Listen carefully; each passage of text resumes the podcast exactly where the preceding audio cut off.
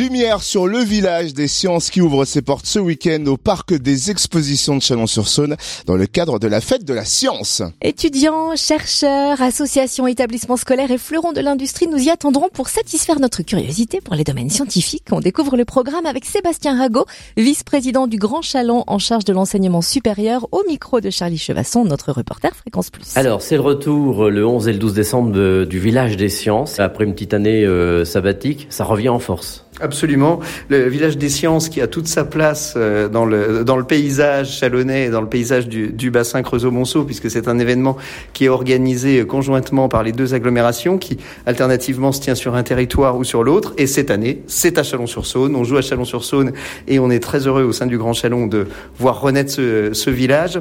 Après une année d'interruption, comme vous l'avez indiqué, c'est un événement qui, qui a sa place euh, dans, dans, dans le cœur des Chalonnais, dans les habitudes et dans les agendas. C'est plus de 5000 personnes qui se déplacent à chaque édition sur euh, une durée d'un jour et demi, qui permet de rencontrer bah, les différents acteurs de la science. Une découverte de la science, mais une découverte de la science euh, tout à fait décomplexée, tout à fait accessible à tout le monde. Les plus jeunes y trouvent leur bonheur, et en tant que père de famille, je le dis, j'ai des enfants d'une dizaine d'années qui viennent chaque année avec beaucoup de bonheur et qui permettent de rencontrer les acteurs du monde associatif, les acteurs des entreprises et notamment euh, les plus grandes entreprises du, du bassin d'emploi, les acteurs de l'enseignement, que ce soit le, les acteurs de l'enseignement supérieur ou les lycées qui sont présents, et tout ce monde découvre la science au travers d'activités qui sont tout à fait ludiques, qui sont accessibles à tout le monde. C'est un grand moment de bonheur pour l'agglomération de retrouver cet événement. Alors, est-ce qu'entre la première édition et celle-ci, euh, est-ce que les choses ont évolué? Est-ce que beaucoup de choses changent?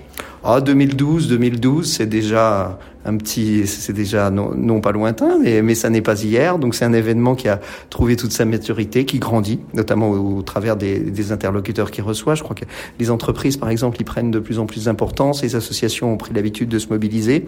Les gens ont pris l'habitude. Donc c'est un événement qui gagne en ampleur, effectivement, et qui a atteint euh, cette maturité et puis ce rayonnement, j'ai envie de dire, qui est, celui de, cet âge, d'une dizaine d'années. Alors on parle d'environnement parce que ça prend une place importante avec la science. Donc du coup, on, on va être aussi sensibilisé par, euh, pendant ce village. Absolument, absolument. Je crois qu'aujourd'hui, euh, vous parliez d'un petit retour en arrière, 2012, c'est déjà quelques années. 2021, euh, 2021, on est dans un monde où l'environnement prend à toute sa place, où l'environnement fait partie des questionnements, spécialement des plus jeunes, pris en compte aussi par les entreprises, les associations se mobilisent. Et oui, on peut, on a effectivement cette ouverture à l'environnement, ce rapport entre la science et l'environnement qui est tout à fait présent dans les différentes animations et qui est présent aussi dans les têtes des gens qui viennent découvrir les choses. Comment tout ça peut s'articuler harmonieusement et dans le respect, le respect de l'environnement. C'est vrai, c'est une valeur et c'est quelque chose qui devient fondamental dans l'organisation.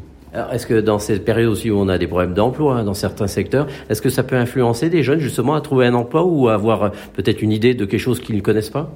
Oh, très certainement. Le, le, la politique de l'agglomération, c'était le sens du, du, projet de territoire, place de toute façon euh, l'attractivité de notre territoire et à la première place de cette attractivité les questions de l'emploi, les questions d'ouverture sur la jeunesse, de formation qui sont euh, au cœur de, de ces rencontres, d'un certain nombre d'événements.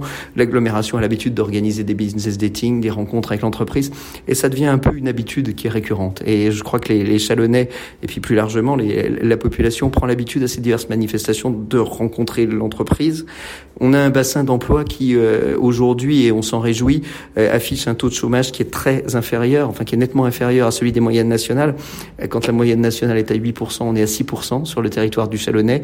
Je crois que tout ça n'est pas le fruit du hasard, c'est le fruit de la mobilisation de tous les acteurs, les collectivités, les entreprises, les établissements d'enseignement et tout ce qui permet euh, à l'ensemble des, acteurs, à l'ensemble des offreurs d'emploi, à l'ensemble des chercheurs d'emploi, à l'ensemble des jeunes qui se posent la question de l'emploi de demain, tout ce qui permet de les faire se rencontrer et échanger, de toute façon, va dans ce sens-là. Beaucoup de manifestations au sein de l'agglomération vont dans ce sens-là. C'est le cas, oui, aussi du village des sciences. Et le village des sciences sera ouvert samedi de 14h à 18h, dimanche de 10h à 17h au parc des expos de Chalon-sur-Saône. L'entrée est libre, plus d'infos sur le www.villagedesciences.fr.